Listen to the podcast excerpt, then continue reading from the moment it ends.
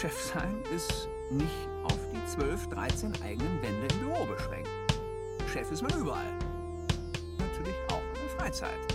Gerade die Freizeit ist für einen Chef problematisch. Chef ist man überall.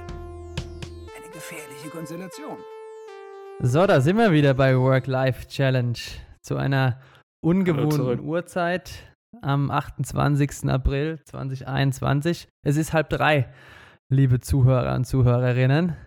Ja, wir Ich sind habe das erste Mal. Kaffee neben mir stehen. Ich hatte noch nie Kaffee neben mir stehen beim Podcast. Ey, Du hast öfters immer Bier stehen, aber mein Kaffee ist schon leer. Ich habe aber noch äh, ein Stück Kuchen. Dann wollte ich aber jetzt nicht verschmatzen, während wir jetzt hier Podcast aufnehmen. Das ist Äh. sehr gütig von dir. Ja.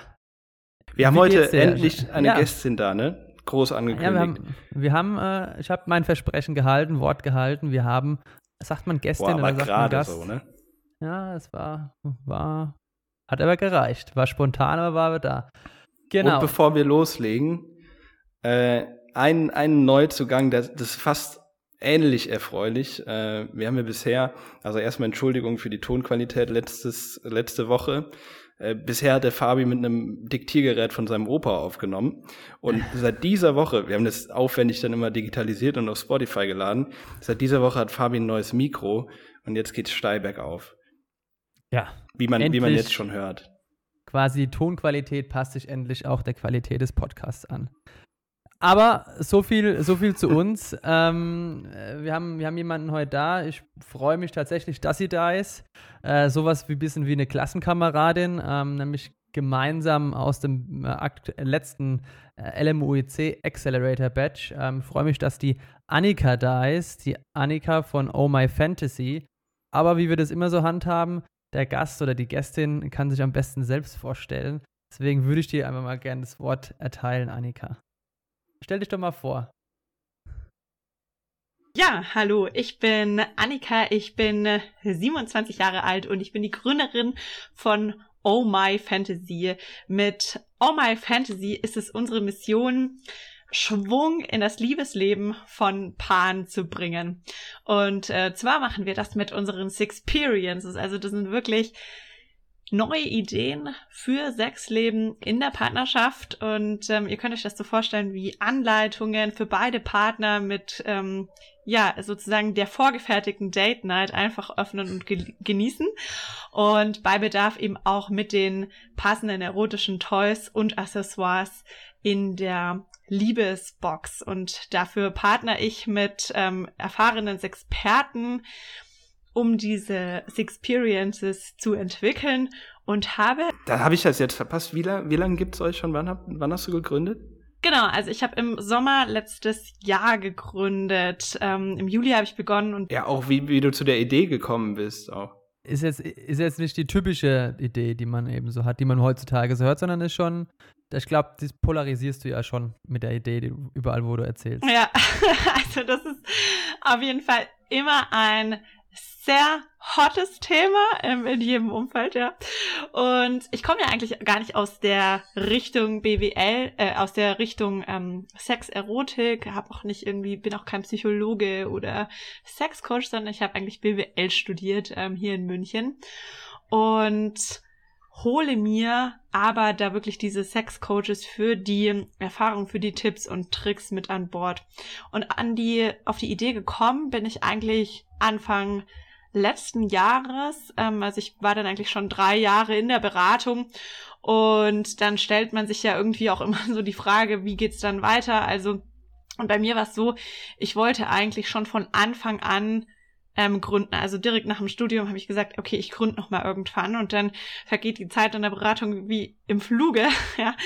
Und Anfang letzten Jahres war es dann auch wirklich so weit, dass ich mir selber mal so ähm, die Karten gelegt habe, ähm, wo will ich hin, ja.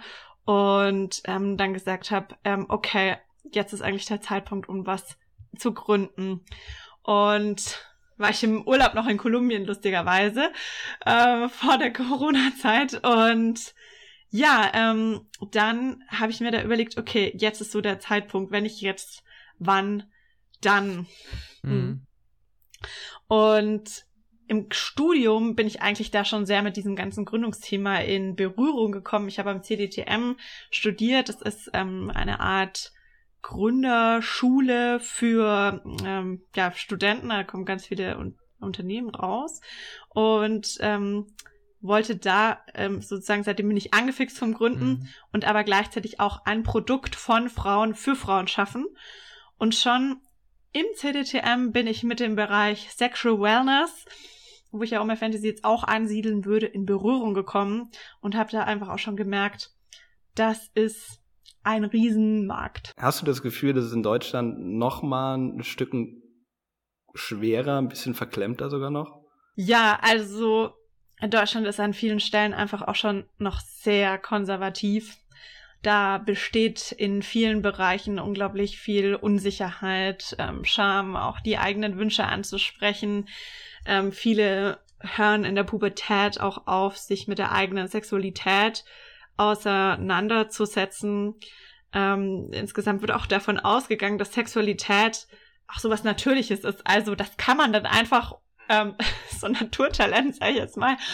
Ähm, aber es ist sozusagen ja auch, ne, es steckt eine Beschäftigung mit dem Thema dahin, ne, dahinter. Und es äh, ist ganz normal, dass man nicht mit dem perfekten ja, Kommunikationsskills über die eigenen Wünsche oder den perfekten, ich weiß nicht, Blowjob-Skills auf die Welt kommt, sondern das ist halt alles wie alles im Leben eine Übungssache. Und andere Länder sind da auch schon viel weiter, irgendwie darüber zu sprechen und auch offen zu sprechen. Und ähm, das auf jeden Fall. Und auf der anderen Seite ist Paartherapie zum Beispiel hier auch noch ein Riesenproblem. Also das ist nicht so, das ist eine Chance, die Beziehung zu verändern, sondern das macht man halt irgendwie nur, wenn es schon ganz schlimm ist. und ähm, was ich noch sagen wollte, ich bin halt so um my Fantasy schon auch auf, aus einem aus einem eigenen ähm, Pain Point gekommen. Also ich selbst bin in einer sehr langen ähm, Beziehung auch schon und also da ist es schon auch sehr, also es ist einfach Arbeit, die Beziehung langfristig aufregend und erfüllend zu halten. Und da braucht es Commitment von beiden Seiten. Und so sind wir auch drauf gekommen, was wäre denn, wenn es eine Idee in der Box gäbe, die die Date Night schon hat. Ja? Ähm, bin mittlerweile auch verheiratet. ja, und ähm, so kam dann eben die Idee, die Date Night in der Box für Paare schon mit vorgefertigten Anleitungen, schon die ganzen Toys auch dazu. Viele Paare sind ja irgendwie auch überfordert mit der ganzen Flut an Toys, die es so auf der Welt da draußen gibt, ja. Und wir wollen einfach diese Komplexität auch reduzieren und den Fokus aufs Wesentliche lenken, nämlich die Intimität und auch die Kommunikation in der Beziehung, ja, auch wirklich stärken und so auch das Tabuthema Sex und Lust immer weiter zu enttabuisieren, sag ich mal, weil das ist schon auch ein Thema. Also viele Paare sind einfach nicht zufrieden. Da gibt es Studien, die sagen, über 80 Prozent der Paare sind unzufrieden mit dem eigenen Sexleben hier in Deutschland ähm, oder eher unzufrieden. Und das ist schon eine Nummer, ne? Aber zugeben, öffentlich würde das natürlich keiner. Und das ist auch genau das, was ich meine. Ne? Da herrscht halt immer noch eine sehr große, ja, Scham über diese über diese Themen zu sprechen. Und da wollen wir einfach die Kommunikation öffnen, damit es was ganz was Normales wird. Und da kann man sich auch in kleinen Schritten annähern.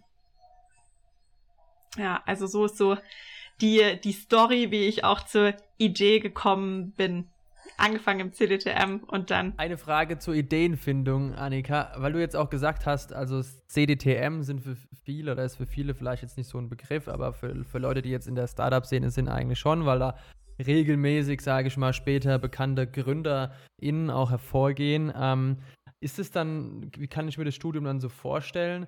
Ist es dann, du bist da drin und ein Projekt ist vielleicht auch, findet eine Idee, die ihr eventuell ausgründen wollt, oder ist es gar nicht zwangsläufig Ziel des Studiums? Weil man hört immer so viele Geschichten und Mythen, ähm, weil du jetzt auch gesagt hast, wir, ob, ob man dann da eine, eine Gruppe vielleicht die Idee hatte. Alle haben, alle haben gesagt, äh, okay, wir haben jetzt die Idee, nur du hast gesagt, ja, ich gründe das jetzt halt. Wenn ihr Bock habt, kommt mit oder wenn nicht, lasst es halt sein. Deswegen gerade für mich aber nur zum Verständnis und vielleicht auch der ganzen Zuhörerinnen auch, genau. Hm. Ja, witzig, dass da so schon so ein Mythos über dem CDTM liegt. Also ich versuche das mal zu entmystifizieren. also wir haben insgesamt drei Phasen beim CDTM, das Center for Digital Technology und Management, dafür steht das. Und ähm, die drei Phasen sind auch so wie bisschen wie die Reise in einem Startup aufgebaut. Also wir fangen an im ersten Semester, also ein dreisemestriges Programm. Im ersten Semester ist es ähm, eine Trend Research Phase, wo ja wie auch im Startup du dir anschaust ähm, zu einem vorgegebenen Thema, was sind so Trends, wo geht's hin, wie groß ist der Markt, ähm, was sind da schon Wettbewerber etc. Ne?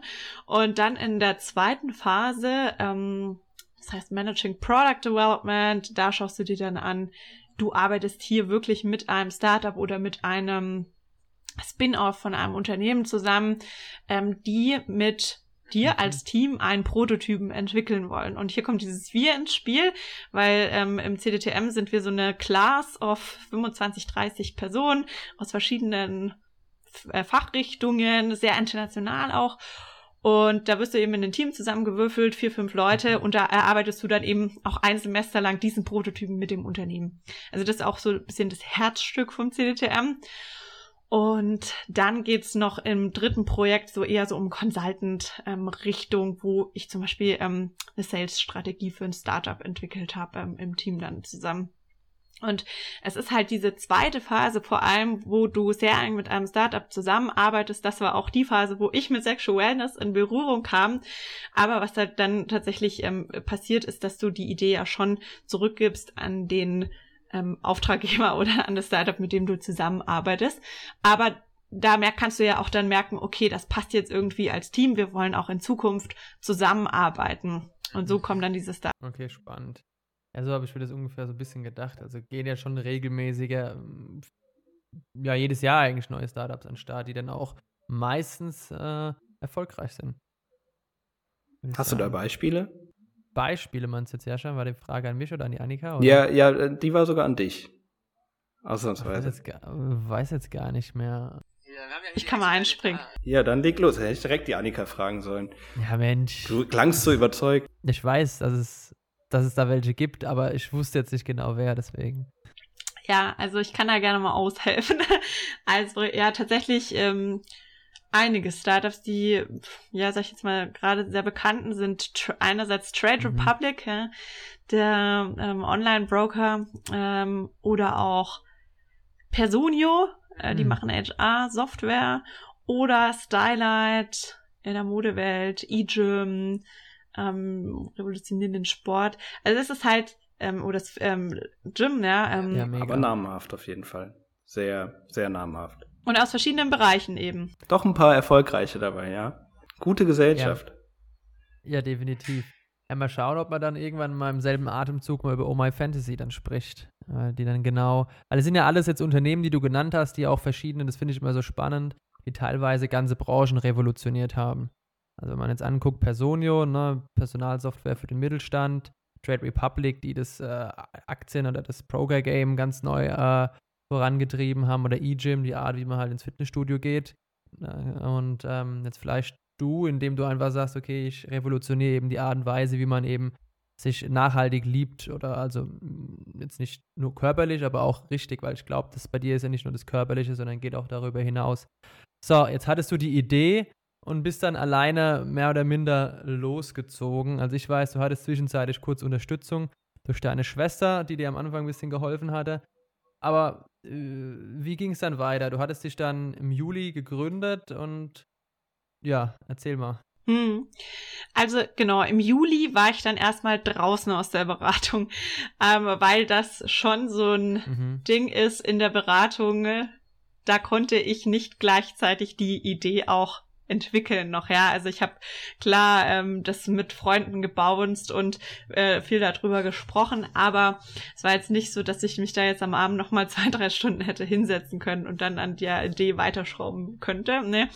Also das war dann schon, da war ein klarer Cut notwendig, den ich dann ja auch durchgezogen habe und dann hatte ich mich also ab Juli äh, darauf erstmal fokussiert, einen ersten Prototypen zu bauen. Mhm. Und den habe ich dann wirklich ganz klassisch mit Freunden getestet, also habe dann die erste Box ähm, erstellt, die an Freunde geschickt und das so getestet und dann auch ähm, gesagt, okay, also Mitte August, Ende August wusste ich dann, da hatte ich schon die Boxen äh, geschickt, da hat mir eben auch meine Schwester äh, bei dem Versand und auch bei den ganzen ne, ähm, äh, viel, wir haben da viel zusammen auch gebrainstormt, geholfen und dann ähm, genau, kam halt dann irgendwo so der Punkt, wo wir sagt, okay, das scheint jetzt wohl, also das trifft einen Nerv.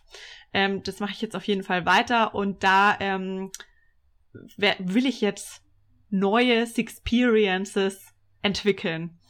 Und dann bin ich losgezogen und habe mir eben diese Experten an Bord geholt, ähm, wo ich gesagt habe, ich brauche halt jetzt wirklich so Expertenwissen, wie man jetzt an verschiedene Sachen rangeht und was man da beachten soll, wie das dann auch am besten von dem Ton ist, dass man sich da auch wirklich drauf einlassen kann, etc. Das sind ja ganz viele kleine Sachen, die da zusammen spielen und habe dann sehr schnell ganz viele Leute auch kennengelernt, die mich in meiner Mission da auch unterstützen wollten. Und das war halt ein ganz cooles Gefühl. Man denkt ja oft, um Hilfe beten ist nicht so sexy oder Schwäche oder so, aber ganz im Gegenteil. Also das ähm, ist auf jeden Fall sehr bereichernd gewesen und auch sehr inspirierend. Ich habe da auch über Empfehlungen und so, dann ist die Welt ja auch irgendwo mhm. klein, ähm, relativ schnell viele ähm, oder einige Experten getroffen, mit denen ich dann die weiteren Fantasien oder das Experiences ja, vor allen Dingen, hab. Leute sind ja auch froh zu helfen. Das unter das, ähm, das unterschätzt man manchmal so ein bisschen. Ich hatte früher auch immer so das, so den Gedanken, ich, ich nerv die jetzt halt, wenn ich sie jetzt äh, irgendwie, wenn ich da irgendwie drei, vier Leute um Hilfe bitte, aber viele Leute sind da einfach froh, ähm, selbst wenn du jetzt irgendjemanden komplett wildfremd auf LinkedIn anschreibst, äh, die meisten, die, die setzen sich mit dir zusammen virtuell und erzählen dann und sind froh, wenn sie da ihr Wissen teilen können. Und das ist, glaube ich, in Deutschland auch noch nicht so etabliert, äh, dieser intensive Austausch unter Gründerinnen und Gründern. Ja, also absolut. Also genau, als Gründerin ist das ja nochmal auch der Austausch mit anderen Gründern, was total hilfreich ist. Also sowohl aber auch als, also auf der fachlichen Seite mit den Experten habe ich da große Hilfsbereitschaft erfahren, aber jetzt auch in dem Gründernetzwerk. Und da war ja auch der Accelerator vom L von der LMU ein super cooles Netzwerk, wo ich ja auch den Fabi kennengelernt habe, um sich da auszutauschen, weil es ist ja am Ende so, alle haben irgendwo die gleichen Stufen, durch die sie gehen, die, sie stoßen auf die gleichen Probleme, auf die gleichen Schwierigkeiten, die gleichen Fragen. Und das tut einfach nee. so gut, sich da auch mit anderen auszutauschen und äh, zu sagen, hey, eigentlich ähm, bin ich halt echt nicht die Einzige, die jetzt gerade an dieser ja, ähm, Stelle steht, sondern ich kann mich austauschen und dann halt auch voll profitieren. Also wir haben da ja auch ähm, oft ähm, na, die ein oder andere Frage so gebounced und das sind halt dann ähm, also ich fand das immer super motivierend, da weiterzumachen und auch zu wissen, das ist so eine Community, da geht man halt durch. Also oft wird ja Gründen auch so glorifiziert. Äh, nachher, wenn alle erfolgreich sind, dann ist das immer so, ja, am Anfang. Aber keiner weiß immer, was am Anfang passiert. und dabei ist das. Also kann ich nur zurückgeben. Ich kann mich auch an das eine oder andere Gespräch zwischen uns erinnern. Und was ich auch immer ganz cool finde, ist, wenn man mal ein anderes Gesicht sieht als äh, die äh, seiner Mitgründer oder Mitgründerin. Also, äh, wie gesagt, ich schätze den Rafa und den Alex auch sehr, und, aber manchmal ist es auch mal schön. Mal aber nicht ihre Gesichter. Nee. Also, Alex sehe ich ja momentan eh nur virtuell, aber äh, ja, aber einfach mal was anderes zu hören und zu sehen auch. Und ähm, ich finde es auch so cool, dass man jetzt im Nachhinein einfach automatisch, sage ich mal, zwölf Startups hat, wir waren ja 13, auf die man einfach immer zugehen kann, ähm, wo die Kommunikationswege sehr kurz sind, wo mal gefragt wird, hey, kannst du mal ein Intro machen oder äh, wie schaut's aus, was habt ihr für einen Steuerberater, äh, solche, solche Themen einfach äh, sehr wertvoll. Manchmal lädt man sie dir dann auch ein zu sich in den Podcast. Das ist dann immer auch noch eine Möglichkeit. Aber, aber sollen wir nochmal zurück aufs Produkt gehen, weil ich hatte, äh, ich hatte irgendwie auch davon abgelenkt. Ähm, wir waren bei, bei den externen Expertinnen. Also wie, wie nehmen die Einfluss ähm, auf das endgültige Produkt? Ja, sehr großen. Ne? Also jede Sexpertin, die eine Experience schreibt, ist auch wirklich für ja dieses Produkt, für diese Erfahrungen verantwortlich. Also das äh, sehr große künstlerische Freiheit in einem festgelegten Rahmen. Denn alle Experiences folgen einer festen Struktur, die ich eben auch in dem Testzeitraum erarbeitet habe. Ähm, die einfach so erprobt ist, ne? Also da sind halt mhm. verschiedene Bestandteile mit drin und diese Struktur, die gebe ich auch den Experten vor und sage, okay, das ist so der Rahmen. Aber wie die dann das füllen, das ist dann ähm, sozusagen deren freie Entscheidung. Wir, sprechen uns dann einmal über die groben Eckpunkte ab und wenn das so in die Richtung geht, die passt, dann ausformulieren und ähm, passt. Ne? Sind ja oft auch irgendwie Grafiken ähm, noch dabei ähm, und, und so weiter. Aber der Content, der liegt wirklich bei den Experten. Ich habe dann auch noch eine, sag ich jetzt mal, Head of Content, also eine, die wirklich über alles Experiences drüber schaut und sagt, okay, die haben den gleichen Ton, die sind einheitlich gehalten, die haben Wiedererkennungseffekt und eben auch diesen Ton, und damit ich wieder bei dem Produkt von Frauen für Frauen, äh, dass sich Frauen vor allem auch besonders fallen lassen können in dieses Experience. Ähm, und so sind wir da eigentlich aufgestellt. Also sehr große künstlerische Freiheit mhm. auf Seiten der Experten, Expertinnen in einem festgelegten Rahmen. Das heißt, du hast auch schon, du hast auch schon Mitarbeiterinnen. Ja, Oder? genau. Mhm. Die sind auf freier Mitarbeiterbasis ähm, eingestellt bei mir.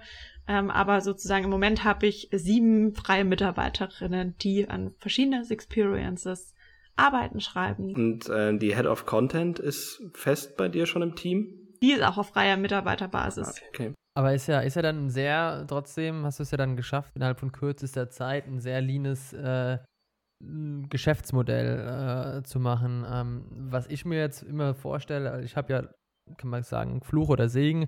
Ich habe ja zwei Mitgründer und ich wüsste zum Beispiel jetzt nicht, wie ich alles unter einen Hut kriegen würde.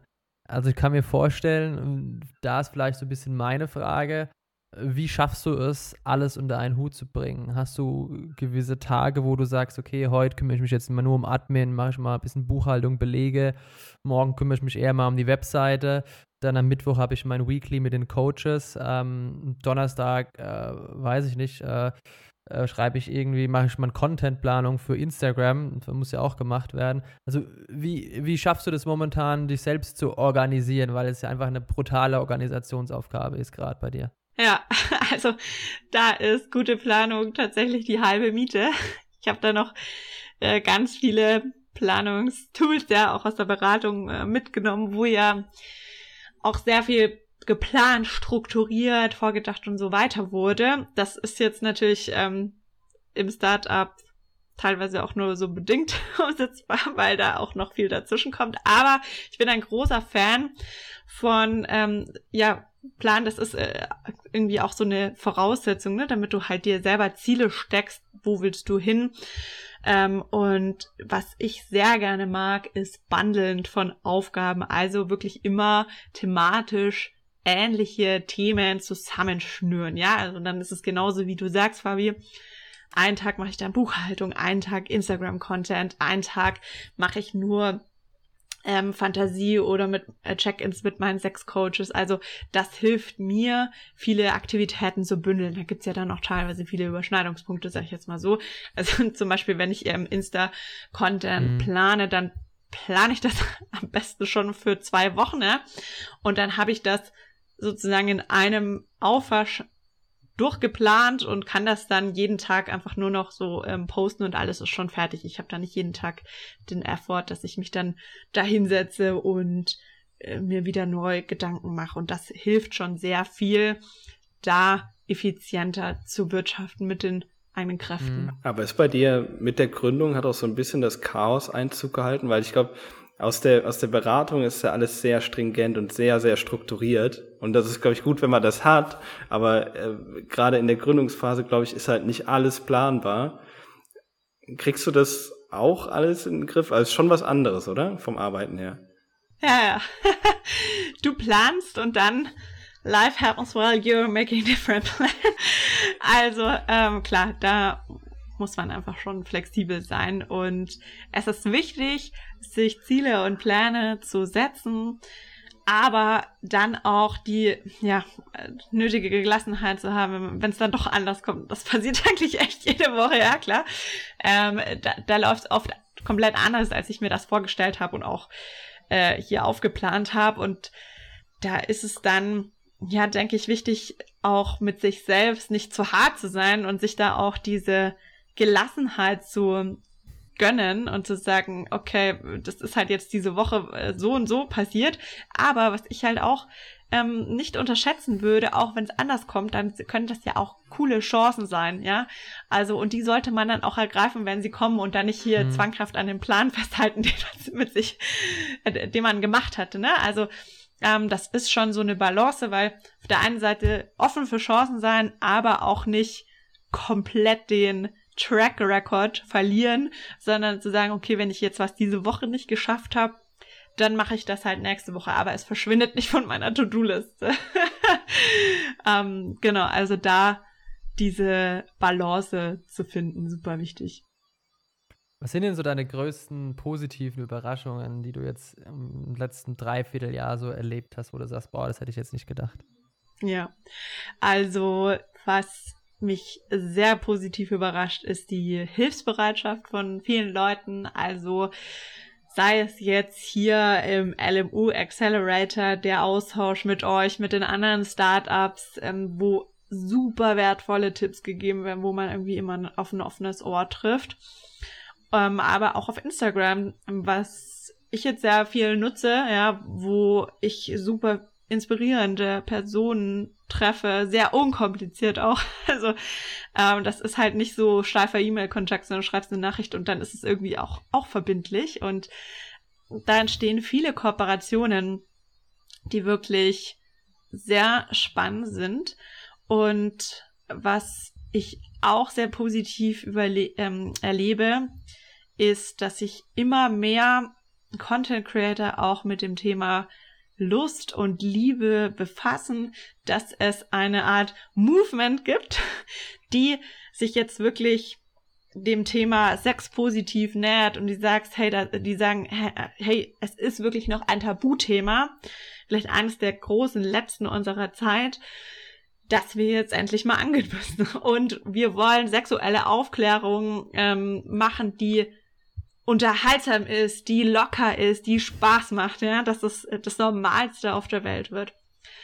Und äh, das vielleicht auch noch als letztes, die Community, also dass da auch eine Community eben entsteht, die ja einfach so ein Gemeinschaftsgefühl hat, die zusammen da äh, ihre Erfahrungen teilt, dass Leute da auch das Vertrauen finden, sich zu öffnen und Dinge zu erzählen, die sie vielleicht sonst nicht so erzählen und wo man dann irgendwie sagt, okay, wir gehen jetzt Schritt für Schritt in Richtung Enttabuisierung, wir brechen in kleinen, aber stetigen Schritten das Tabu rund um Lust und Sex.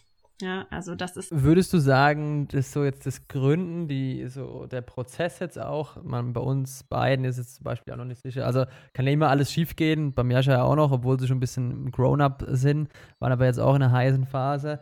Äh, würdest du sagen, Gründen ist auch, kann ein Prozess, kann ein Prozess sein, um sich besser selbst zu finden, besser selbst kennenzulernen oder selbst zu erfüllen, so in der Hinsicht? Würdest du sagen, das ist jetzt eine Erfahrung, äh, du bist dadurch jetzt schon so gereifter und weißt so sehr mehr selbst, was du möchtest, als wenn du jetzt noch bei der Beratung geblieben wärst? Oder kannst du das nicht äh, direkt vergleichen? Ich glaube, es ist ein lebenslanger Prozess. Also du bist nie fertig, dich weiterzuentwickeln. Und dieser Prozess macht ja auch riesig Spaß und es ist ein Lernprozess. Du hast Rückschläge etc.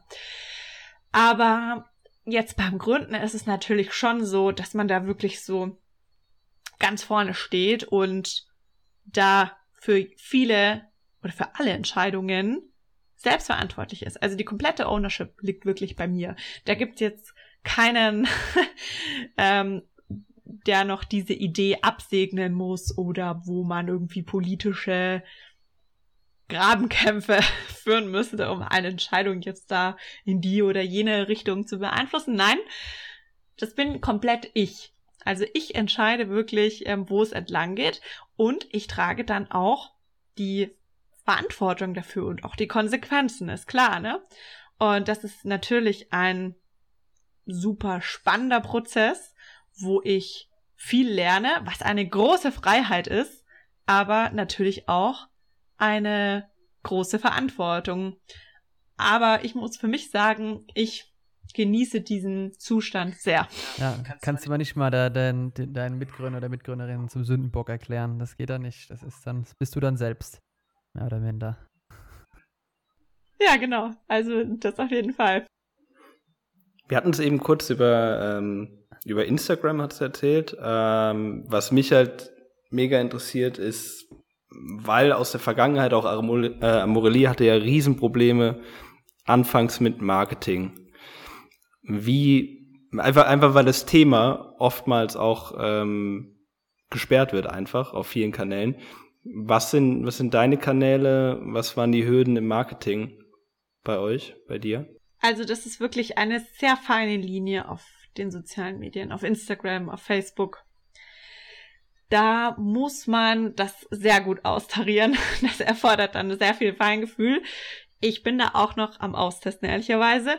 Aber klar, mir passiert das auch, ne? Also ich reiche eine Werbeanzeige ein, dann wird die erstmal geblockt, dann schreibe ich sie nochmal um und dann vielleicht nochmal, ja. Und dann irgendwann ähm, hat man irgendwie das so getweakt, dass es dann in Ordnung ist und diesen, und diesen ähm, Regeln genügt, ne? Also den muss man sich da ja unterwerfen und das, das ist eine feine Linie und deswegen ist es Instagram auch eine Chance und eine ein Risiko, weil wenn dein Account oder wenn, ja, also wenn dein Konto gesperrt wird, dann, wenn das deine einzige Säule ist, ist dann natürlich alles futsch. Deswegen bin ich eigentlich jetzt gerade auch dabei, Moment, mich breit aufzustellen. Also ähm, Insta und Social Media ist auf jeden Fall eine große Säule. Aber ich ähm, probiere auch Kooperationen mit Blogs zum Beispiel. Das läuft auch mhm. ganz gut, ja.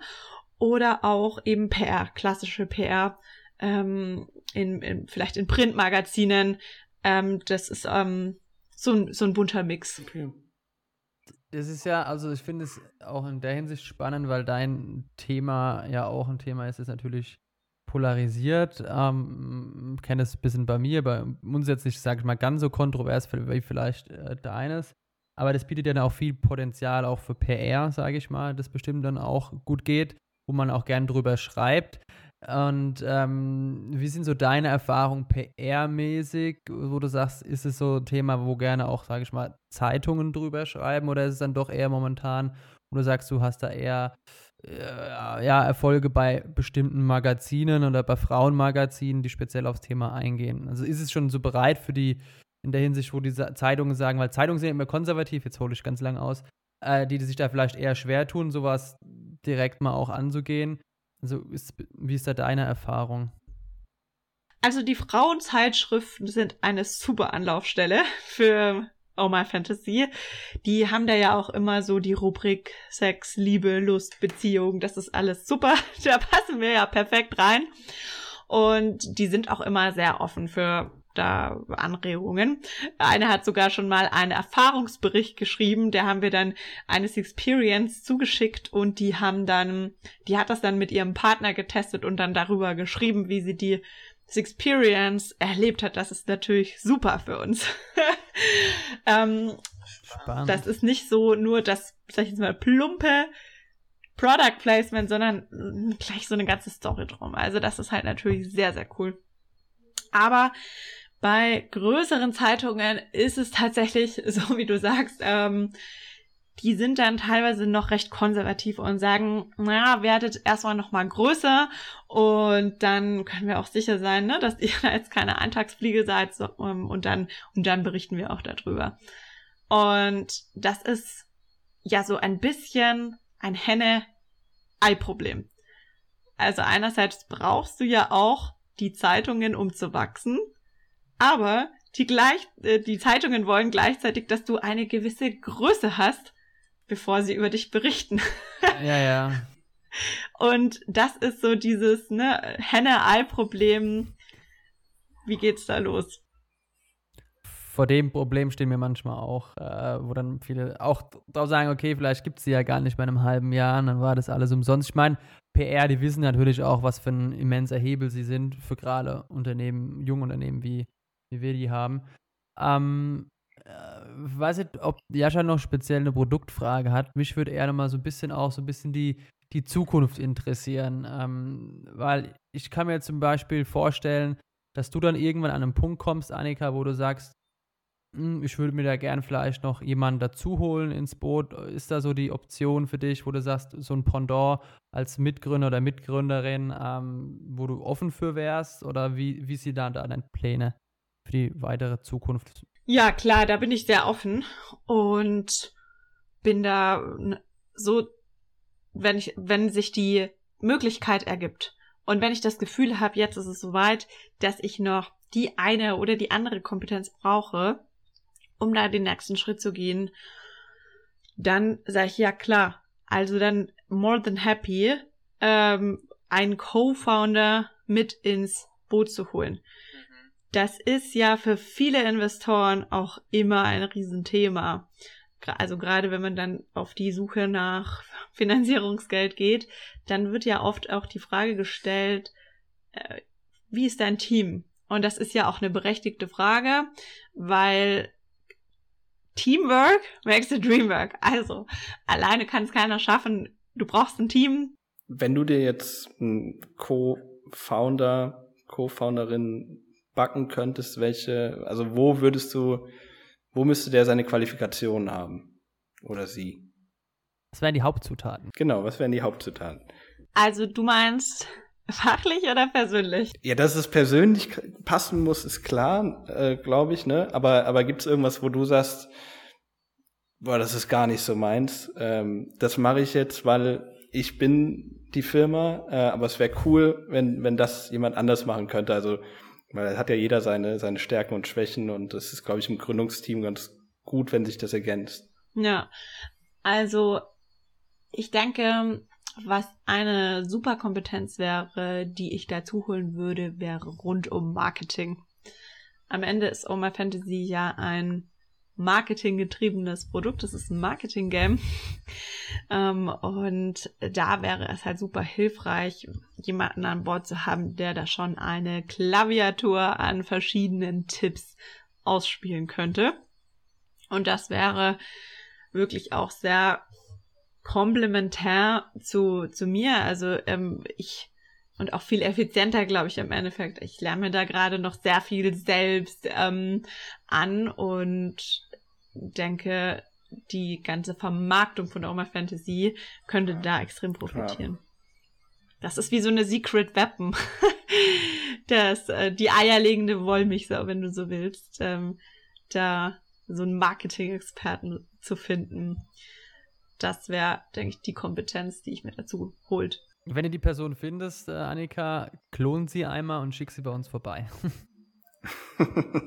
Wir können auch noch so jemanden gebrauchen. Wenn ich wen gefunden habe, dann klon, klon zweimal. behalte ich den die. ja, klar. Ja, ich habe auch gerade, ich habe ähm, auch letztes Call mit dem Alex gehabt, gestern erst noch, mit, äh, ja, hat, mit Fabis Co-Gründer. Er hat, Der hat mir dann auch erzählt.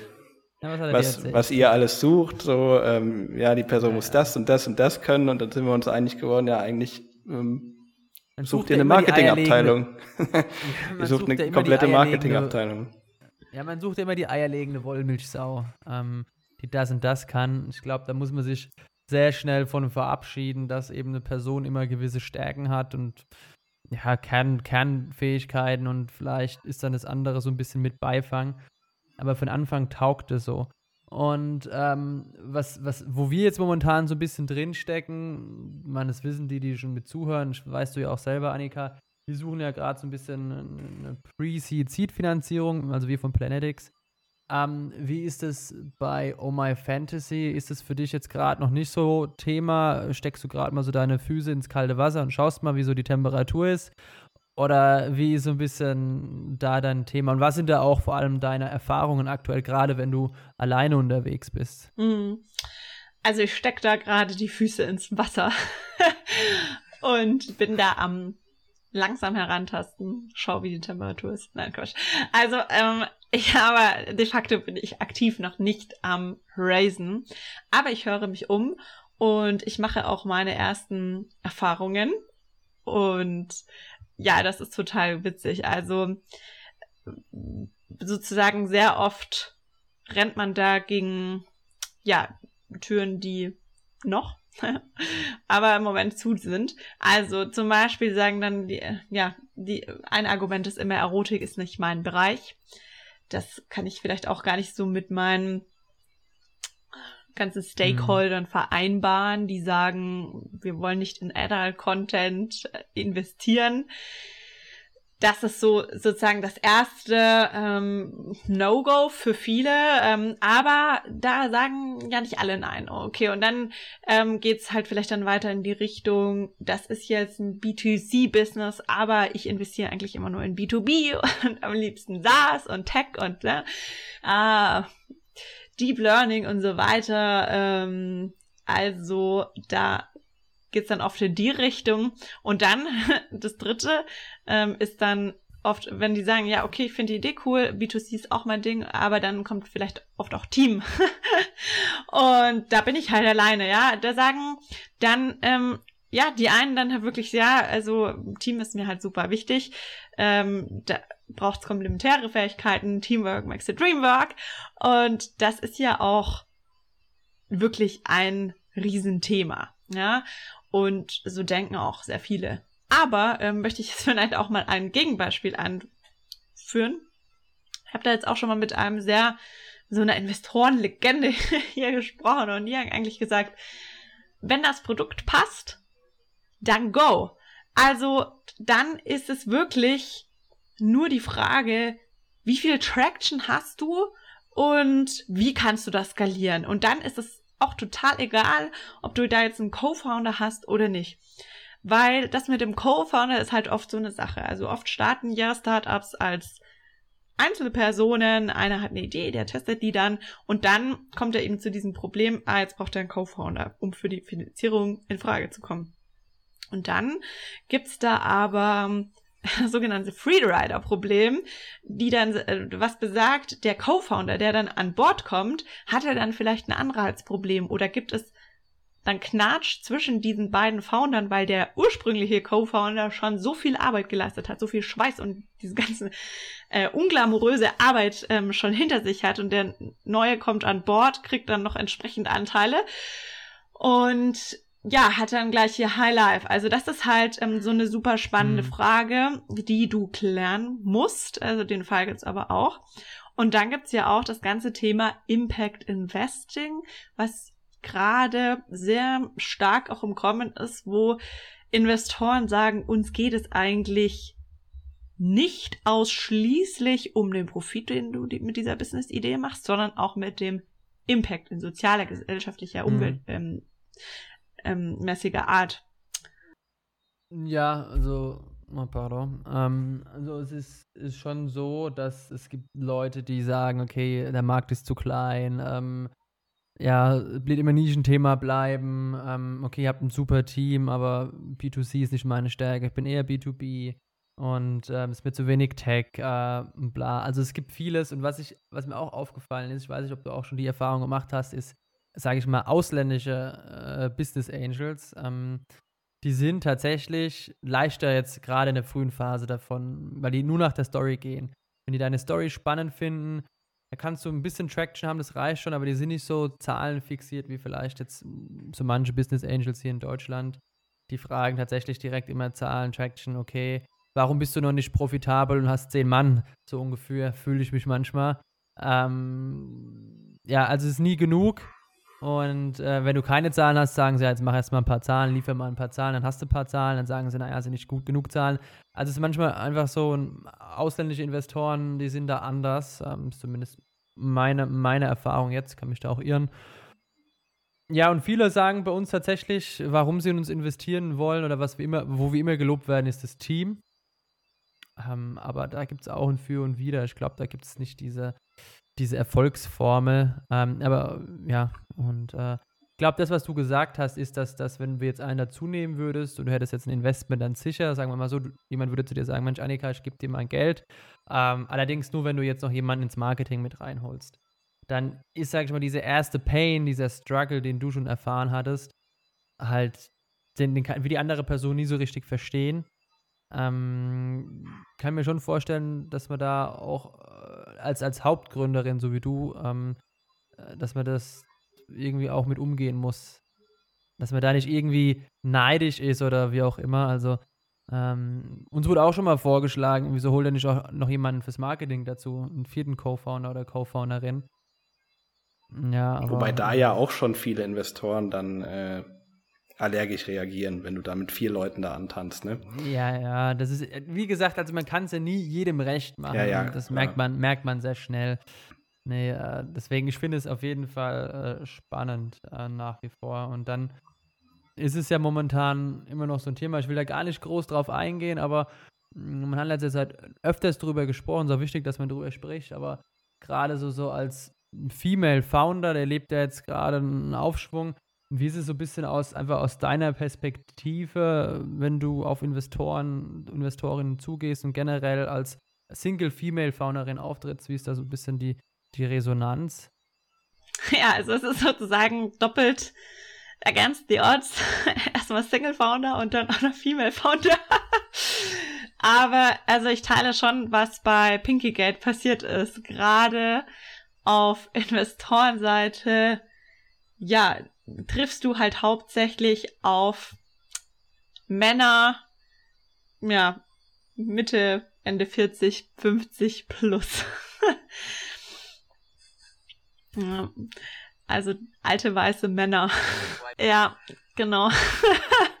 also das ist schon immer noch die, die ähm, Realität, die passiert, wenn du Foundern gegenüber trittst, ja. Dafür sind äh, wir da. Äh, Investoren gegenüber. Nein, nein, alles raushauen. Und ja, ich kann aber mal erzählen, also einmal ist echt, ähm, da war ich echt bei einem da und dann hat er, habe ich ihm meine Idee geschildert. Und er meinte erst so, ja, das kann er überhaupt nicht verstehen.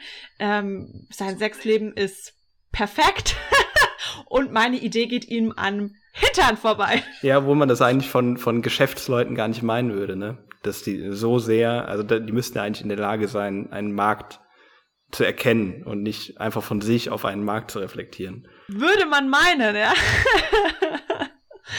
Aber das ist andere Sitten, ja. Also, wenn das eigene Sexleben doch ideal ist, dann braucht doch gar keiner so ein ein Produkt, ja, und äh, ist äh, unglaublich, ja. Und dann kommst du halt auch in diese, sozusagen in diese Bredouille, dass du erstmal erklären musst, warum es eigentlich diesen Need gibt und dass halt vielleicht nicht alle super, ja, funktionierendes, optimales äh, Sexleben haben. Das ist ja im Endeffekt auch ein langweiliges Sexleben, wenn du dich nie weiterbilden oder weiter verbessern, was Neues ausprobieren willst. Das ist doch, ne, also das ähm, sozusagen mal in die Richtung geblickt. Aber also das war jetzt die eine, wo der gesagt hat, ähm, das geht mir wirklich am Hintern vorbei. und die andere wie folgt. Da war ich bei einem anderen auch ähm, äh, Investor und habe dem gepitcht und dann war dann noch so ein Associate dabei und ein Junge, für Mai wie ich, 25, also der war vielleicht so Anfang, Mitte 20, ich bin 27, wahrscheinlich dachte er, ich bin schon über 30 oder was. Und dann sagte er, weißt du, was die ideale Zielgruppe für dein Produkt ist? Das ist die ambitionierte Frau Mitte 30, weil die sind alle underfucked. Äh, krass. Ja, so ist das. Wir Männer, wir verstehen Frauen einfach. Alle Männer verstehen alle Frauen. Optimale Zielgruppe, oder? Also, also vielleicht schreibe ich da noch mal ein Buch drüber, was ich da alles erlebt habe, weil das ist so wirklich die Realität, ja. ähm, es ist immer noch eine, ja, Herausforderung, so sage ich jetzt mal. Krass, also vor allem hätte ich jetzt nicht, das nicht erwartet von der jüngeren Generation. So ah, das war ein älterer Herr. Aber gut. Ja. Äh, Aber ich finde, da muss man drüber sprechen und zu so sagen, okay, das ist die Realität, so. Leute. Ah, ja, ja, ah, okay, jetzt got it. Okay, mhm, mhm, krass, aber trotzdem. Da habe ich dann nur noch erwidert, men are also, can also be underfucked. also, ja, ich finde ich es halt äh, immer, es ist so ein bisschen auch generell so dieses, wenn du mit, mit solchen Personen sprichst, geht es jetzt gar nicht so per se ums Liebesleben, sondern da ist oft alles halt perfekt. Gibt es keine, Man keine Mankos in der Hinsicht, sondern ich finde halt, sich immer einzugestehen, okay, also ich oder jetzt auch der Jascha oder auch du, Annika, da ist keiner von uns irgendwie perfekt. Jeder hat da so ein bisschen, sage ich mal, Room for Improvement ähm, und ob es privat oder beruflich ist. Und ich glaube, das sollte so ein bisschen die, der moderne Geist auch einer Gesellschaft sein, dass man sagt, hey, ich bin reflektiert, äh, das, was ich mache, ist nicht immer gut, mh, weil ich kann besser sein und das ist zumindest ein Ableger davon. Man halt so sagt, hey, also Nee, also mein Sexleben, die, die, die, die, die, die Birgit und ich, da, da, da läuft es entweder gar nicht oder es läuft halt richtig. So ein bisschen überspitzt gesagt. Äh, ja, finde ich, finde ich. Also es ist bei uns so ein bisschen ähnlich, wie wenn jemand so uns sagt, naja, Amazon und Zalando, die machen da den Nachhaltigkeitsfilter und dann ist schon die Branche gerettet. So in dem Sinn. Das sind ja ähnliche Kommentare, wo sie sagen, okay. Aber nicht spannend. Also ich glaube, da könntest du wirklich so ein Buch drüber schreiben. Also ich glaube, würden, würden viele Leute auch lesen, ähm, weil da viel Kontroverses berichten können. Das, äh, was, wenn wir jetzt so nur ein bisschen über das Gründen sprechen, also ich spreche da auch so ein bisschen aus meiner eigenen Erfahrung. Ich war ja vorher auch bei einem größeren Unternehmen auch mal gewesen, bevor ich zu meinem letzten Startup gegangen bin. Und du kommst jetzt aus der Beratung, ne? Also etabliertes Unternehmen, gut verdient, würde ich mal behaupten. Ähm, Aussicht auf Karriere dort zu machen, sicheres Arbeitsumfeld und dann sagst du, du, du, äh, du kündigst jetzt, um dein eigenes Business zu machen. Wie waren da so ein bisschen die Reaktionen im privaten Umfeld? Also bei mir waren sie sehr zwiegespalten. Mein Vater hat damals zu mir gesagt, bist du irre? Dienstwagen weg, gutes Gehalt weg, äh, was machst du? Äh, typischer Grinch, würde man jetzt heute sagen. Ähm, aber wie war so deine Reaktion äh, im Umfeld, wenn du also gesagt hast, du gründest jetzt? Ja, also eigentlich sehr positiv. Also es ist, ich bin da auch so ein bisschen in der Bubble wahrscheinlich. Also viele in meinem Freundeskreis gründen einfach selbst auch. Meine Familie ist da auch sehr offen, auch gegenüber dem ganzen Thema Sexual Wellness, Erotik und sagen, hey, wenn du das jetzt machen willst, dann go for it, weil am Ende, wenn du es vielleicht in zehn Jahren bereuen würdest, es heute nicht zu tun, dann tu es jetzt, ja, weil ähm, es gibt ein Leben, ähm, das zu leben ist und ähm, das hat, also das treibt mich halt auch wirklich an. Ne? Also ich denke, jetzt ist der perfekte Zeitpunkt und was mich persönlich halt eher so am meisten, wovor ich am meisten Angst hatte, ist das sichere Gehalt, ja, oder die Sicherheit, dass jetzt kein monatliches Gehalt mehr reinkommt. Ich hatte irgendwie keinen Dienstwagen oder, ähm, oder so. Aber diese Sicherheit, dass mit dem Gründen jetzt halt so, ja, viel Risiko, viel Unbekanntes, erstmal, ja, kein richtiges Gehalt reinkommt, das war für mich so der größte Faktor. Aber ja, wie gesagt, ich glaube auch, dass hm, je älter du wirst, desto höher wird auch dein Risiko. Also dann wird dein Lebensstandard so hoch, dann kommt Familie, du willst ein Haus bauen, nimmst einen Kredit auf, hast ein Auto und so weiter. Also, und das ist dann immer schwieriger, diese Lebensstandard zu halten und gleichzeitig zu gründen, weil es ja eben diese Unabwägbarkeiten gibt. Also, man wartet ja oft auch auf den richtigen mhm. Zeitpunkt und vielleicht auch für alle, die jetzt hier zuhören, den gibt es eigentlich nie. Also vielleicht ist der äh, Zeitpunkt richtig, aber dein Privatleben nicht oder dein Privatleben, aber du denkst dir jetzt passt irgendwie beruflich nicht. Also wenn du das spürst, das ist jetzt der richtige äh, oder das ist dass du mhm. das jetzt machen willst, also dass du diese Motivation hast. Ja. Ja, der Jascha hatte nie einen Lebensstandard aus der Hinsicht, oder Jascha? ja, bei uns war es perfekt, weil ich kam direkt, ich war noch während der Bachelorarbeit und äh, konnte meinen Eltern auf der Tasche sitzen, äh, kommt bei der Freundin wohnen kostenlos. Aber, aber wie du schon sagst, heute wäre das schwieriger. Ja, da bist du ja wirklich in, einer, in einer absoluten, im absoluten Umfeld von, von, von Gründerinnen und Gründern umgeben. Ist es dann jetzt nur für mich nur eine spannende Frage, weil man redet ja daheim schon über die Arbeit. Ähm, ist denn da so das Thema, habt ihr denn momentan die gleichen Challenges, du und dein Mann? Ist er in derselben Phase wie du oder ist er ein bisschen weiter, ist er ein bisschen früher? Helft ihr, coacht ihr euch da gegenseitig oder lasst ihr das bewusst außen vor? Genau, ähm, also das ist auf jeden Fall ein Thema. also ich glaube, ich hatte es gar nicht vorher erwähnt, aber ähm, aus dem LMU Accelerator äh, weißt du das ja. Also genau, mein Mann gründet auch. das ist immer Thema. Klar, hat natürlich auch Vorteile ähm, und Nachteile, mhm. weil eben Arbeit immer Thema ist. Ähm, wir haben aber auch ungefähr gleich angefangen, deswegen sind wir da beste Bounce-Partner und also Bounce und viele Ideen, Brainstorm da zusammen, unterstützen uns auch bei Entscheidungen etc.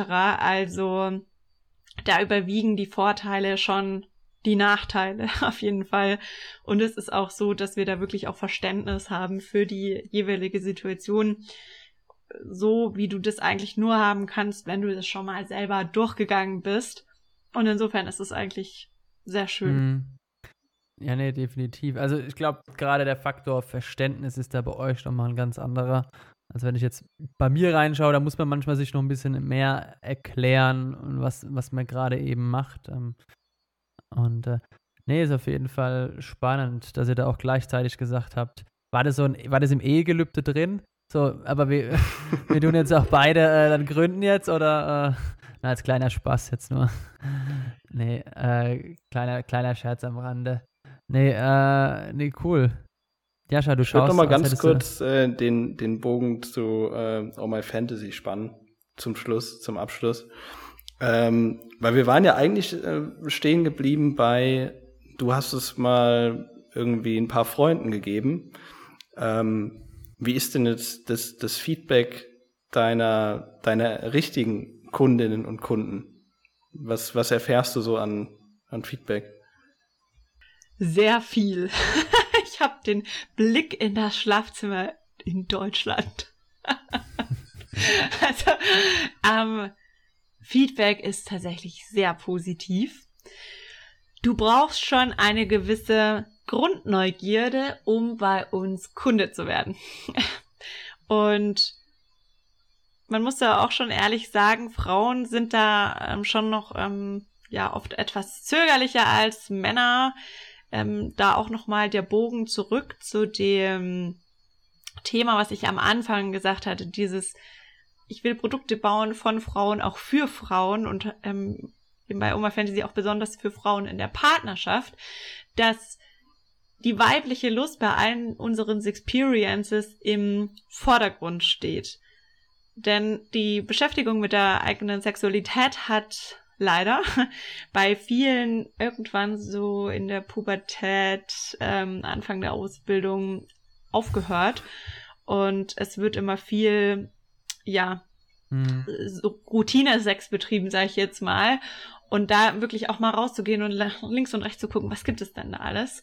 Es ist ja ein bisschen klischeehaft, aber Männer, also wenn wir jetzt von heterosexuellen Beziehungen sprechen, sind da ja prinzipiell sehr offen für vieles und sind dann auch eher so, ich muss das erstmal jetzt mit meiner Partnerin klären wie ich mir jetzt, mich jetzt dieser Experience annähe, ob das was wäre und so weiter. Und am Ende sagt dann halt oft die Frau, ja, okay, lass mal ausprobieren, ja. Und wenn aber Frauen selbst die Initiative ergreifen und sagen, hey Schatz, ich habe da eine neue Idee, lass mal gucken, was das so bringt, dann wird kein Mann sagen, oder fast kein Mann sagen, ähm, naja, nee, das ist jetzt eher nicht so meins, sondern das wird immer super positiv aufgenommen.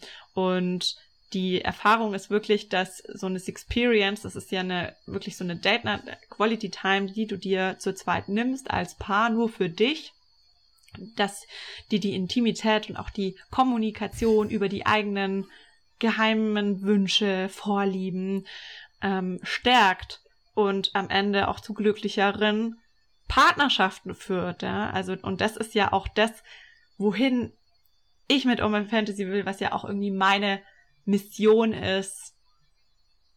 Pa glückliche Paare und ein erfülltes Sexleben. Siehst du, da brauchst du ja kein Riesenteam, wenn du so Feedback bekommst, wenn du weißt, das Produkt funktioniert, wie du schon gesagt hast. Du löst tatsächlich quasi ein Problem und ich glaube, deswegen gründen, gründet man ja, äh, gründen ja die allermeisten, weil sie ja ein Problem sehen, das sie gerne lösen möchten. Und äh, bei so Feedback ist es, glaube ich, äh, super, dass du da auf einem, auf einem sehr, sehr guten Weg bist und wir da noch, ich glaube, viel mehr von dir vor allem lesen, weil viele Fantasien sind ja geschrieben, äh, viel, viel mehr lesen werden dann von Oh My Fantasy auch. Nee, super.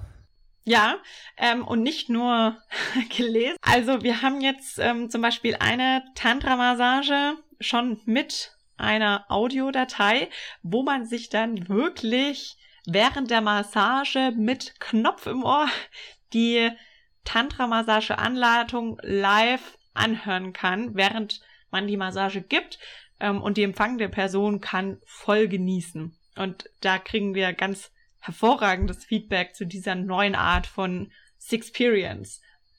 Ja, also. Jetzt habe ich dazu noch eine kurze Frage. Ist es dann eher auch, es sind so zwei Typen von Audio-Sachen? Ist es dann einmal so eine Art eher, sage ich mal, Anleitung, wo du jetzt sagst, wie jetzt bei Tantra-Massagen, dass man dann eher gesagt bekommt, was man zu tun hat? Und gibt es dann vielleicht auch eher so ein bisschen für dieses äh, Inspir Inspirationsmäßige auch so Art Geschichten oder so ein bisschen so, weiß ich nicht, ob es da dann Storytelling-mäßig dann auch was gibt oder ob du dich dann eher tatsächlich auf dieses, auf dieses Anleiten, auf diesen Guide eher so fokussierst. Oder bist du noch gar nicht so weit, dass du das irgendwie sagen kannst? Ich kann mal über den Status quo sprechen. Also im Moment haben wir Anleitungen und ja, alles, was zu einem späteren Zeitpunkt noch kommt oder was in Zukunft geplant ist, können wir gerne mal in einem späteren okay, Podcast cool. besprechen. Da, da, können sich ja alle Hörerinnen, würde auch sagen, Hörer auch auf jeden Fall äh, mal gefasst machen, was da so kommt. Vielleicht gibt es ja dann demnächst auch mal einen Podcast von, äh, von dir, Annika. Könnte ich mir auch gut vorstellen, dass das passt. Dass man drüber spricht. Wer weiß, was kommt. Cool. Ja. Also, es war mir eine Ehre, hierher zu kommen. Es ja, war ein sehr cooles Gespräch. Äh, war uns, ich glaube, das hat auch äh, schon das Ganze, hat ein bisschen frischen Wind noch reingebracht. Ja, bei dir sowieso, aber ihr scheint euch beiden auch abgesprochen zu haben mit den Oberteilen, weil ich bin schwarz und ihr seid beide in Bordeaux-Rot. Scheinbar habe ich da das, die eine E-Mail nicht gekriegt, aber gut. Da hatten wir eine Privatkorrespondenz. aber dann, äh, wer weiß, mehr, vielleicht bist du ja demnächst mal wieder irgendwann mal, schaust mal vorbei und äh, kannst dann über die Fortschritte äh, berichten. Ja. ja. Ja, gerne. Ja, dann, äh, ja. Bis, bis zum nächsten Mal, Annika. Ich sag schon mal vielen, vielen Dank. Und äh, Jascha, Annika, bis demnächst dann. It was a pleasure. Danke euch. Schön war's. Tschüssi. Ciao.